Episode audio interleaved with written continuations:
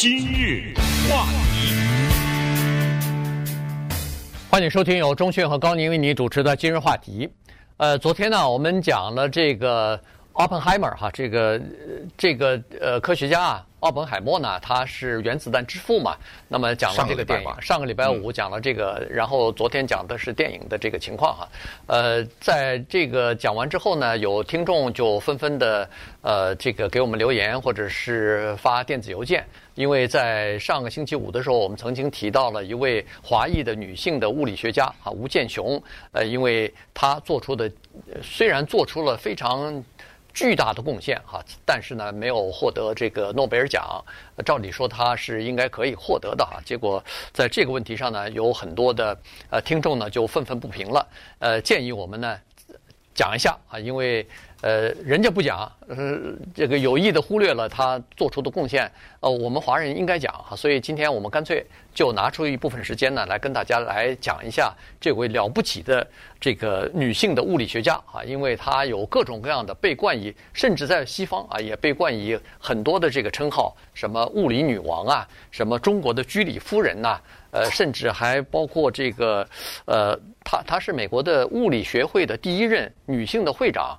然后在很多的大学里边获得至少是十六个吧，我看好像是获得这个呃博士荣誉博士的这个学位啊，所以呢，他是一个了不起的人。我们就来聊一下这位已经去世的物理呃物理界的这样的一个巨擘。呃，我首先给大家念一下我们收到的其中的一个留言啊，这是我们的一个朋友，他说：“谢谢你们在广播中提到奥本海默，Nolan 就是电影导演。”用一己之力把这个伟大人物用他独有的方式方法重新诠释以及呈现在世界人民的面前。感谢你们提到了我们中国人在原子弹中做出的贡献，这是人类的悲哀与现实。避而不谈有色人种的贡献，这种现象无所不在，也很难避免。这写得非常好哈。然后你们是否可以用你们的平台先讲一讲这种现象，并讲述原子弹之母的故事？他们不提，我们自己来讲。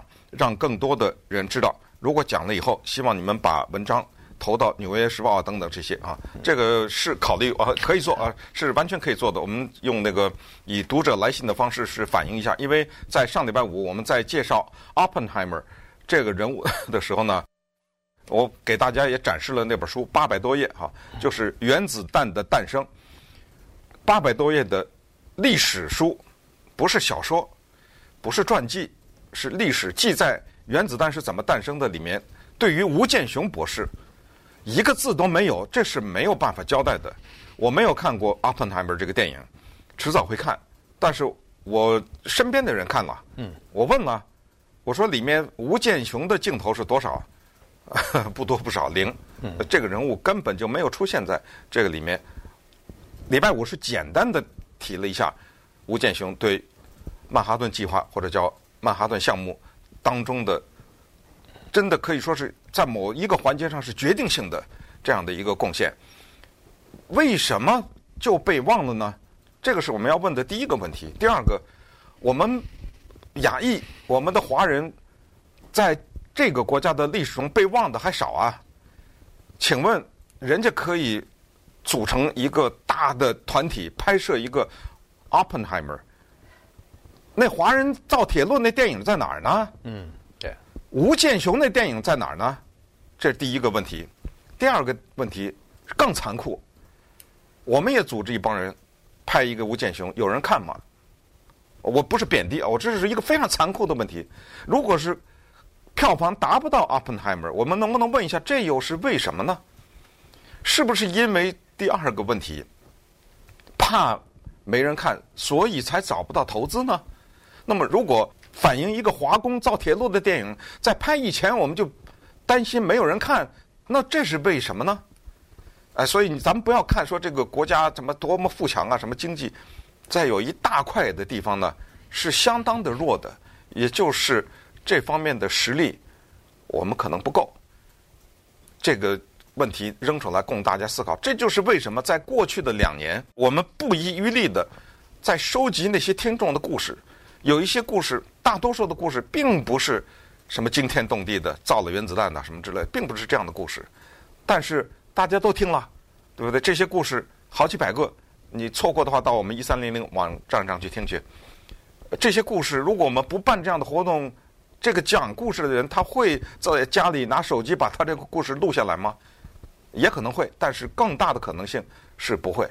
当时我们的口号就是：他们不讲，我们自己讲，对不对？就是这样的一个事情。口述历史也好，是文字历史也好，不能忘记。那么今天没有吴健雄这样一个电影，也许有，我们不知道，那本身就是悲哀。有这么一个电影是讲吴健雄的，我们不知道。我知道有个歌剧，但我不知道有多少人看过这个歌剧。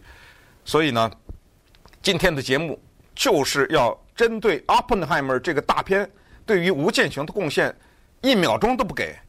美国的历史书里面造原子弹的历史书里面一个字都不提这件事情，我们也能只好做一个特别微小的贡献。这个节目并不是全世界的人都听到。不会中文的人也听不懂，但是我们要讲，因为我们相信，在我们的听众当中，不管是哪一个年龄段，肯定有人根本不知道吴健雄是谁。嗯，这是百分之百的，就这名字是极为的陌生，这本身也是不应该。那咱们就从这一个一九一二年出生在中国江苏的这么一个身高成年了以后啊，不到五尺，也就是一米四几，一米顶多是一一米五。非常小一个小个子，这样的一个女性，她是在一个什么样的一个家庭里面长大的？她这么娇小的一个身材里，是如何爆发出原子能这么大的动力的？这个节目，希望大家一定要听，而且把它记住，而且以后呢，有你有钱的话，你有能力的话，推动对于我们华人的艺术家、科学家各方面的领域的贡献。在这方面要做出自己的努力来。对，吴健雄呢，他是出生在江苏省这个太仓哈，现在划在苏州啊，在苏州市里边，呃，太仓县离呃上海离苏州都非常的近，离苏州大概就是五十里路吧。呃，那么他非常有幸出生在一个很开明的家庭里边啊，他的父母亲呢都是比较开明的，那个时候。中国的女性，如果你生在农村的话，那是要裹小脚的。但是她的父亲是坚决的反对女性要缠足啊，要裹小脚。然后呢，要他父亲坚决的认为，说是还不管是男孩还是女孩，都应该受教育。所以呢，他在他们家里边，他上有哥哥，下有弟弟，他是在中间啊。然后呢，他这个父母亲为了给这个女孩子。有一个基础，从小的一个教育，居然还办了一个学堂呢啊！就是在他的老家就办了一个学堂。这个学堂今天还在，叫明德。哎，明德啊，明德书呃，明德女子学堂。学堂对。等他到了十一岁的时候呢，父母亲觉得他们的这个明德学堂啊，已经没法再教他了，所以呢，就把他送到了五十里外的苏州啊。苏州有一个女子师范学院学校。然后就把孩子呢送到那儿去，进就让他读，恨不得就是读初中那个 那种感觉了。也顺便也补充一下，就是师范学校是免费的。对，他是因为是师范，对，知道吗？嗯，吃当老师嘛，哎，吃吃住是免费的哈。然后在这个师范学院里边，当然他学习成绩非常的优异哈。然后呃，那个时候呢，他除了在这个学校里头念正常的这些书书本以外呢，他其实特别感兴趣的一个是数学。一个就是物理啊，经常从他能得到的这这些书籍当中呢，他就开始学习数学和物理。呃，他这个以非常优异的成绩考上了，就是在南京的当时的中央大学啊。然后呢，他第一年学的是数学啊。一个女孩子那个时候，你想想看，一九大概是三零年、二九年，我忘记了，那个时候。他学习的是叫做数学，他考进去的是第一年的专业是数学呀，数学系的一个女孩子。然后等到他进到大学里头第二年呢，他突然对整个全世界的这个，尤其是西方国家的一些物理的，呃，比如说是各种各样的新的理念、新的这个试验，产生了浓厚的兴趣。所以第二年他就转到物理系去了啊，进行这个学习物理了。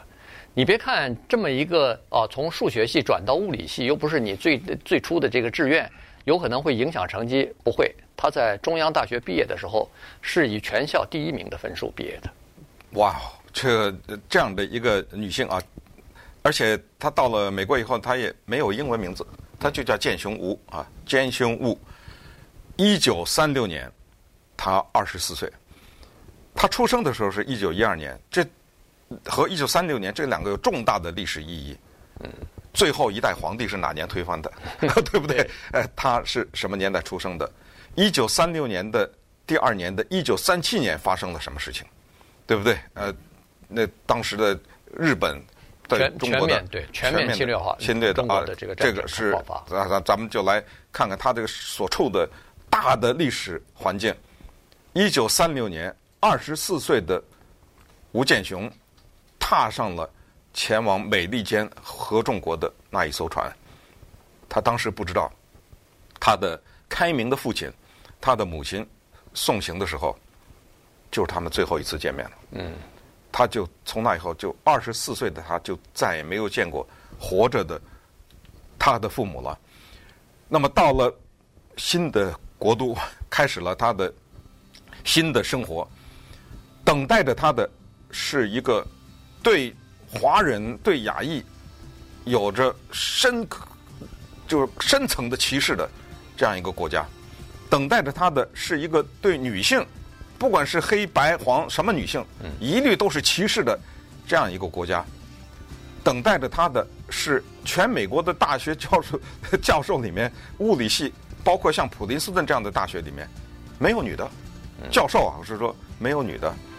啊，等待着他的是一系列的跟那个物理学完全没关系的一些挑战。那么在这个过程当中，他怎么用坚韧不拔的毅力和当然还有他的天才了啊，在物理界了是征服了一个又一个的难题，在物理的原子的研究的方面，对于什么同位素的什么这种研究方面，对什么宇称不守恒的这种哈研研究方面，咱们一会儿一一的慢慢的跟大家讲。话题，欢迎您继续收听由钟轩和高宁为您主持的今日话题。这段时间跟大家讲的呢是华裔的这个物理学家吴健雄哈。呃，刚才说过了，他呢在二十四岁的时候这个离开中国啊，踏上了来到美国的这个呃轮船，然后就到美国来留学啊。那个时候也没有办法，必须要到其他的西方国家来留学，因为在中国。大陆呢，那个时候他学的那个原子物理学的博士学位啊，国内是没有的，没有人可以教，也没有人授予这个学位，所以来到美国啊。当时他怀里揣的是密西根大学的录取通知书啊，来到这儿呢，他原来是要到密西根大学的。那这个轮船在西海岸的旧金山啊就停泊了，下来以后，他先是呃在朋友的介绍之下去 UC Berkeley 看了一下，一看到那儿一看呢。他基本上就定下，定下来呢。密歇根先别去了，咱就留 在 U C Berkeley 啊。这里头有几个原因哈。第一个原因呢是，呃，U C Berkeley 有一个新的这个叫做加速器的实验室啊，这个是在全世界范围范围之内呢，大概都是一个非常罕见的、非常领先的研究呃这个高等物理呢必须要有的这样的一个。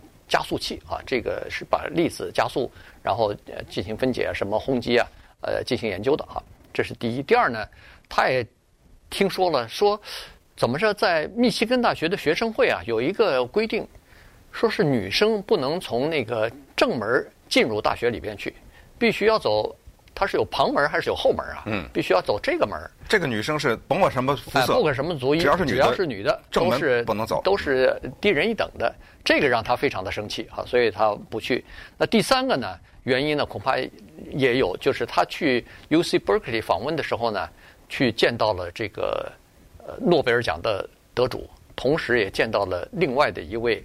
年轻的物理学家，当时也是在 UC Berkeley 读那个呃物理学博士的这么一位呃年轻的男子，叫做 Luke 袁啊袁家骝。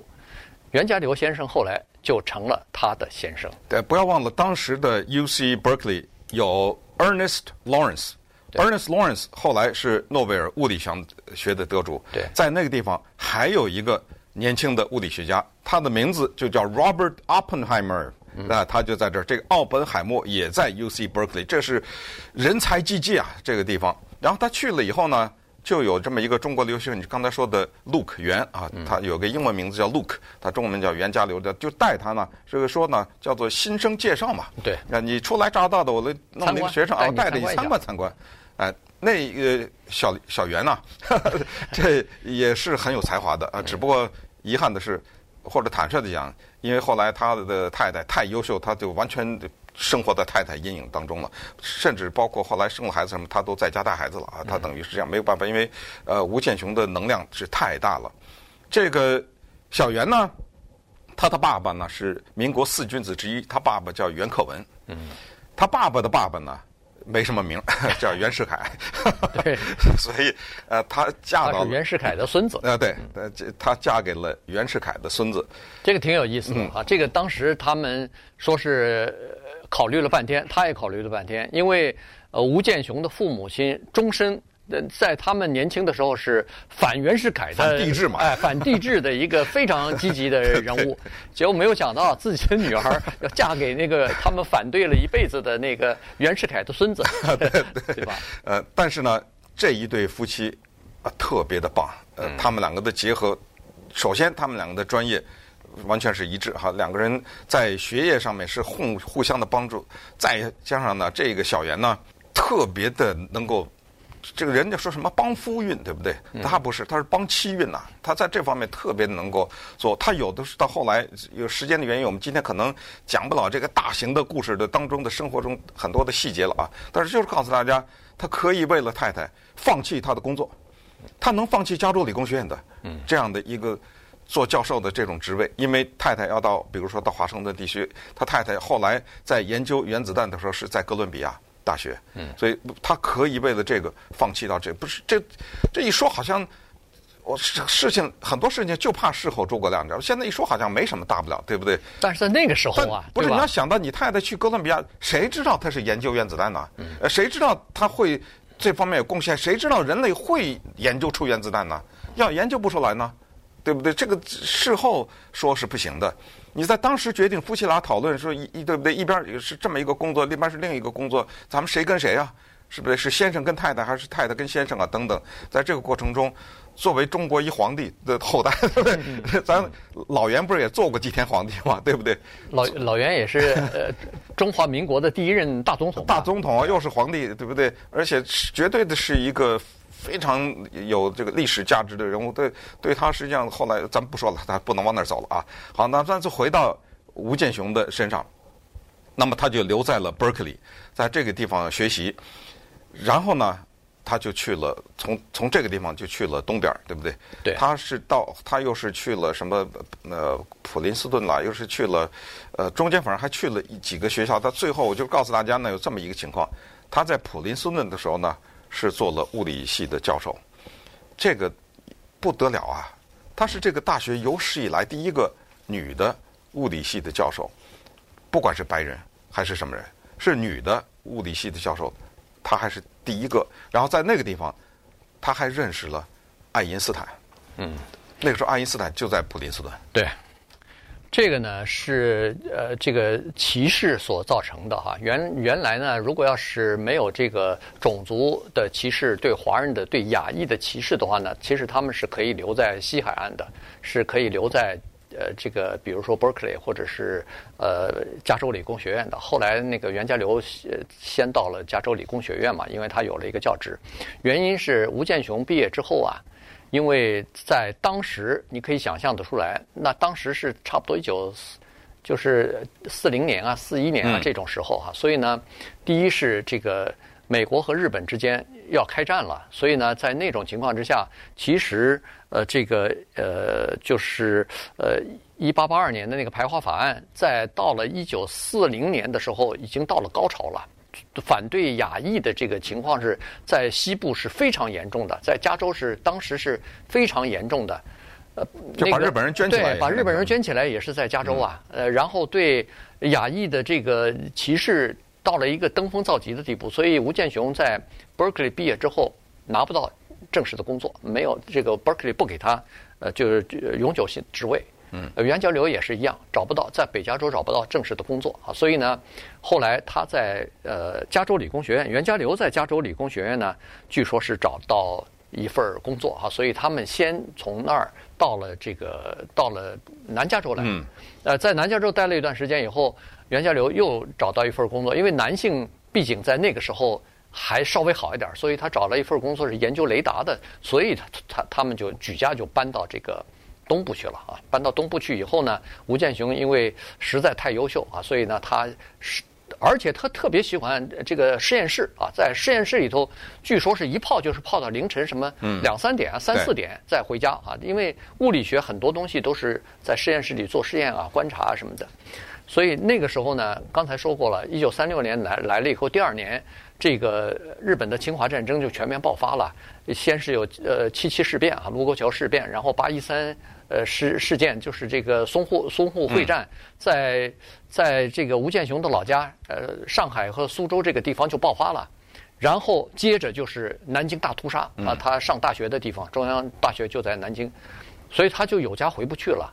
据当时是说，他每次在实验室待那么长时间，也是心里内心当中也有一个担忧。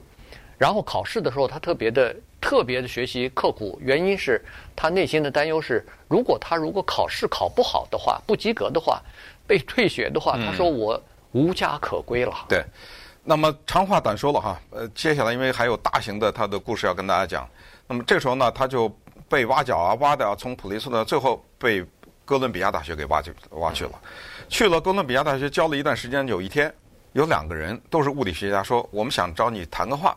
就把他叫到一个房间里面，一个显然是一个教室啊，就问了他一些物理学上面的一些问题，这些问题呢都跟好像这个原子分裂啊什么什么都跟这个方面呃有点关系。然后最后呢就问了他一个问题，就是说，呃你能保密吗？那在这方面，呃你能不能呃你知道不知道我们为什么问你这些问题？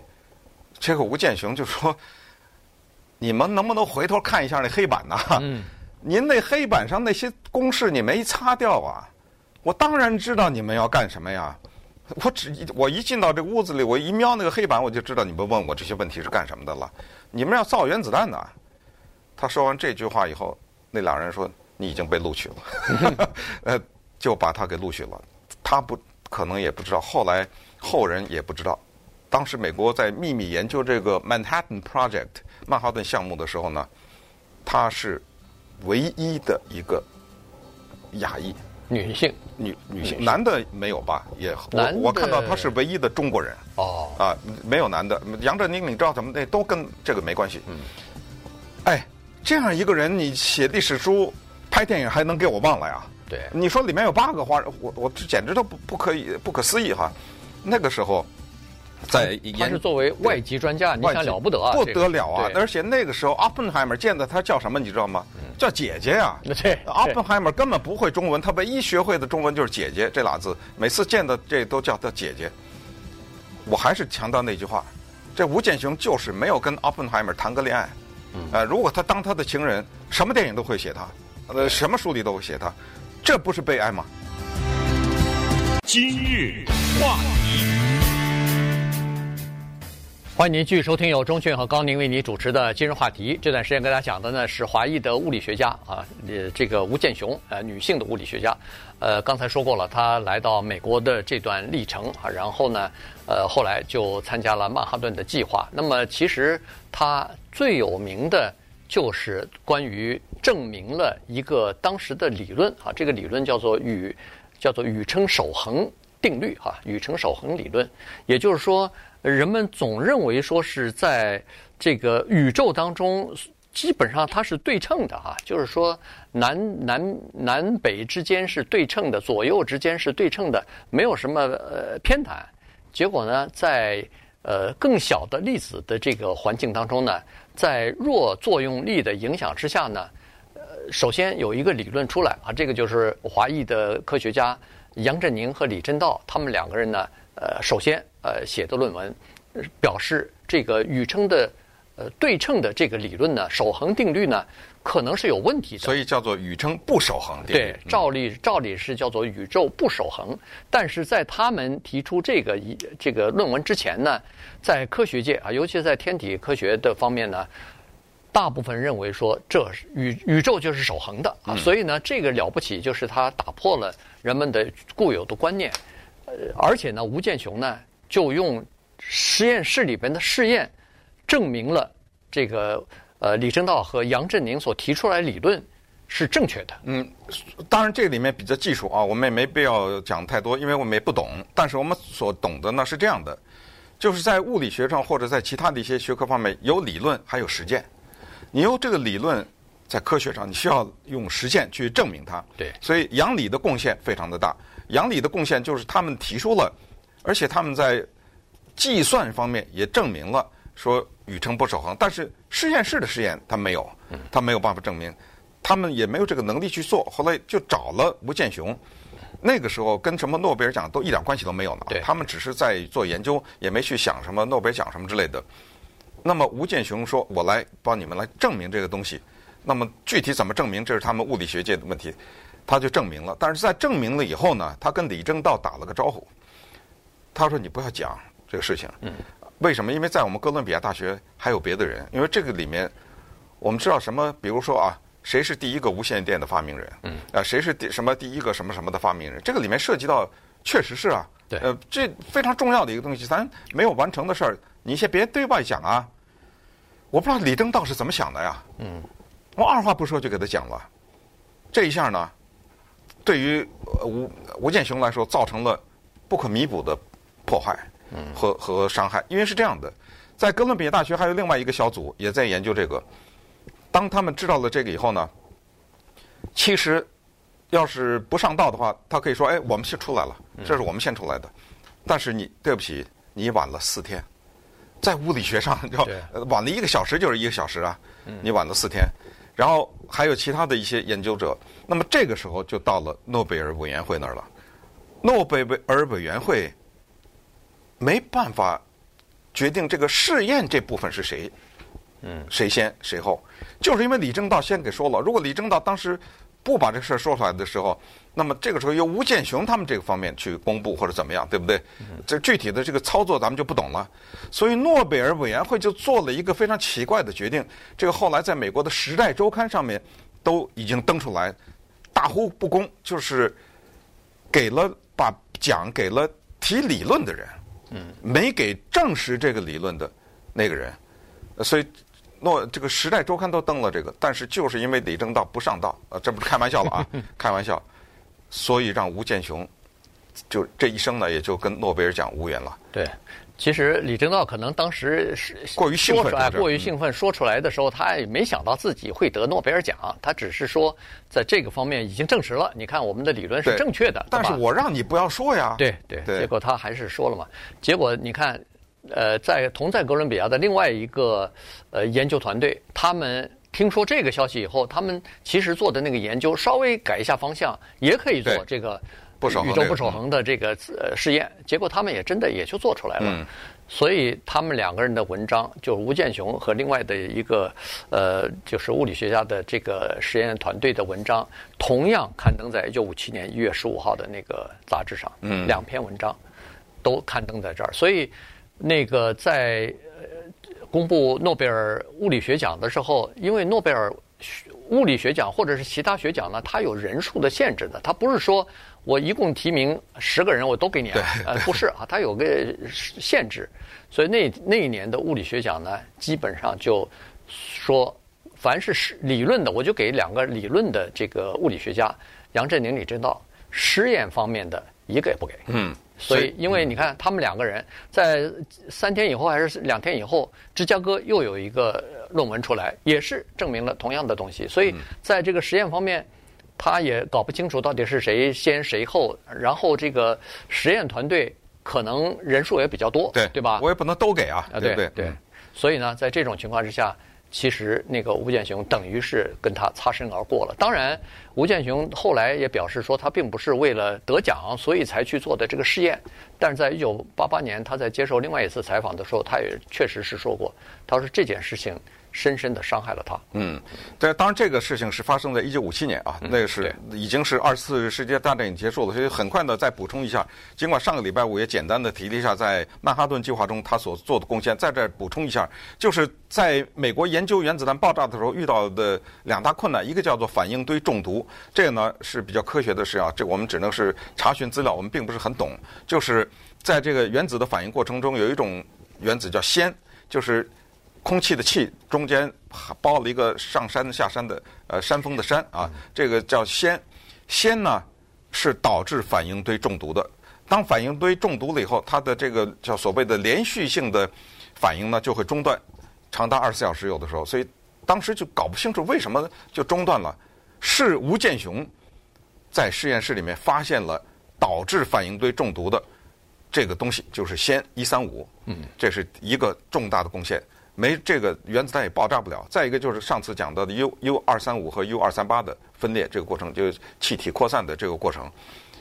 所以在曼哈顿计划中，这么一个唯一的一个华人做出了这么大的一个贡献，那么事后被人们遗忘，这个是我在我认为这是不能原谅的。呃，所以为什么我们今天要把这个节目贡献给把这个节目放在介绍吴健雄这么一个已经逝去的人物？他是一九九七年去世的啊，原因就是要。找回一点公道，因为在全球都在为《Oppenheimer》这个电影叫好的时候，我们也要指出来啊。这个电影当中，当然顺便也说一下，这个电影也引起了犹太人的反感，原因是 Oppenheimer 是个犹太人，对，而扮演 Oppenheimer 的 Cillian Murphy 是一个爱尔兰人，他们觉得你犹太演员有的是，对不对？你看怎么着了？是你觉得我们是你什什么考虑啊？对不对？明星也有啊，你可以找啊，呃，但是。为什么让一个不是犹太人的演犹太人登的？这个里面呃问题就比较多了哈。那么这就是呢，他的关于他的关于这个曼哈顿计划中的贡献，他在诺贝尔物理奖中受到的冷落。那稍待会儿我们再谈一点他的私生活，呃，他跟老公啊、什么孩子啊、啊保姆啊什么这种也是非常有趣的。今日话题。欢迎您继续收听由钟学和高宁为您主持的今日话题。这段时间跟大家讲的呢是华裔的女性的和物理学家，这个吴健雄哈，呃，她这个她的孙女啊，呃，是叫做杰达元啊，这个叫袁杰达，生当然是生在美国的啊。然后呃，她是唯一的孙女。那现现在呢，她以写作为生啊，这个她特别喜欢写作，尽管她的。据他说，他小时候的这个数学和物理成绩也比较好，但是他喜欢讲故事哈，所以呢，后来他就成为这个《纽约时报》的记者，然后现在呢是在《华盛顿邮报》做撰稿人啊，所以呢，他呃其实写过长篇的文章来回忆他记忆当中的自己的祖母这个吴健雄，呃，然后呢，在他的记忆当中呢，他在回忆当中呢。他就回忆了一些生活的片段哈，因为，呃，这个吴健雄因为工作非常的忙碌啊，所以在家里边呢，基本上他的生活是由他的先生袁家骝来照顾的。尽管袁家骝本人也是一个很有成就的物理学家啊，但是呢，他在家里边呢是以吴健雄的需求为第一优先，他基本上就是吴健雄要什么时候开会了，呃，到哪儿去了，到实验室去啊什么的。都是他接送，原因是吴健雄来到美国这么长时间，从来不会开车，对，所以必须要有一个专职的司机。很不幸就是她老公了，然后在家里边什么做菜啊之类的，做饭呢，她老公承担，哎，照顾孩子，她老公承担。袁世凯的后代，这是向要向他致敬了啊！有一个小故事特别说明问题，就是我们 Jada 这个这个女孩子哈，她的这个孙女啊的爸爸就是吴健雄的儿子嘛，嗯，对，他。吴健雄的儿子呢，就跟他的自己的小女儿讲一个特别有趣的故事，说这妈妈呀，从早到晚在实验室里待着，有一天呢，得了两张是马戏票吧？嗯，马戏对对，马戏他哎呀，太高兴了，这终于可以跟妈妈、爸爸妈妈一起去看一场马戏了。然后呢，过了一会儿，妈妈回来了，哎呀，妈妈高兴啊，呃，他说妈妈就是带着儿子去看个马戏，怎么高兴成这样啊？对，啊，不是。他妈妈高兴的跟她的老公，就是袁家骝和他的儿子讲：“啊，我终于找到人可以去，我们家的保姆愿意代替我去。”他说什么？我终于可以不去了。嗯，这样我就可以继续留在实验室。这儿子这一辈子能忘这件事儿吗？嗯。我对着儿子讲，我终于可以不跟你一起去看马戏，我可以留在实验室了。这是什么人？你可以知道他对物理的就专注已经超越了他对儿子的这种感情啊，对，对不对？对。所以在接受这个采访的时候，他是一个什么样的母亲的时候，他儿子很多事情都有有这种回忆啊。他说有一次。呃，他实验室里头的人跟吴建雄说：“哎，你赶快应该回去给儿子做饭了。你儿子已经打了好几次电话，说肚子饿了，肚子饿了。”他说：“没事儿，他能找着那个 can opener，他至少在这个罐头的那个开罐器。呃，家里头可能有一一堆那个罐头啊，罐头食品。对，他说，反正他能找到那个东西可以开开罐头的话，他就可以吃，不不会饿着哈。所以呢，呃，他就是这么一个在生活当中呢。”呃，生活跟工作之间，他呃就是以工作为重啊。从从这个来看，后来根据他的同事的说法，就问曾经问过他，说是你认为在科学界哈，一个成功的女性先决条件是什么？她说，第一是你要找一个好丈夫，啊，这个愿意为你牺牲的这么一个丈夫。好，说得好。对，第二是要有一个短勤的通勤，就是短途通勤，可以接送你的。一个人，这也是根据她的自身的情况来说。分秒必争啊！对，第三就是要有个良好的托儿服务。你看，这都是说的，呃，就是妇女不应该为养育子女、为家务所缠着啊，应该，呃，他们也有他们的志向。也应该给他们足够的这个空间和时间做自己喜欢做的事儿。对，时间的原因呢，除了就是他在物理学的贡献呢，他还其实有一个大贡献，就争取男女平等。对，包括在哥伦比亚，在任何地方他当教授，他第一个问题就是，我的这个职位如果是一个男的教授，他拿多少钱？少一分钱我都不干。呃，我要跟那男的拿的是一样。在这方面，他做了很多的推动。所以呢，在二零二一年二月十一号的时候呢，美国的邮局正式发行了。用他的头像做的叫 Forever Stamp，就是这个邮票的价值，呃，永远可以用。呃，这个用他的名，这个成为美国历史上第二个华人的女性上到这个邮票上。第一个是二零一四年的叫做 Joyce 陈，Joyce 陈，你知道她是为什么上到邮票上吗？因为她在美国的餐饮业推动了一道菜叫木须肉，啊，当然还有很多其他的啊，但是她对木须肉，她把木须肉推到美国来，她中文叫袁呃廖家爱。啊，他能够上到美国的邮票上。那去年的时候呢，Anna May Wong，我们之前给大家介绍过，黄柳霜，这是好莱坞的演员，他上到了美国的两毛五的硬币上面去啊。对对，所以就是说，二零二一年就是美国的。社会啊是知道这个人的贡献的，是不？是知道有这个人的存在的，但是讲的还不够。那么在节目的最后呢，我们听一听吴健雄先生他生前的一段讲话，讲他用他操着浓重的这个江苏的口音讲他对物理学的热爱。我喜欢物理，我要了解物理，我懂物理，所以我 study 物理。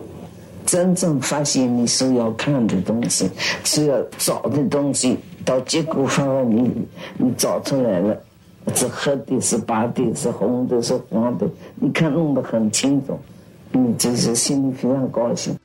你看是黑的，是白的，呃，就是他就说我在研究物理中是黑的，是，白的呃，找出来以后呢，你心里就会非常高兴。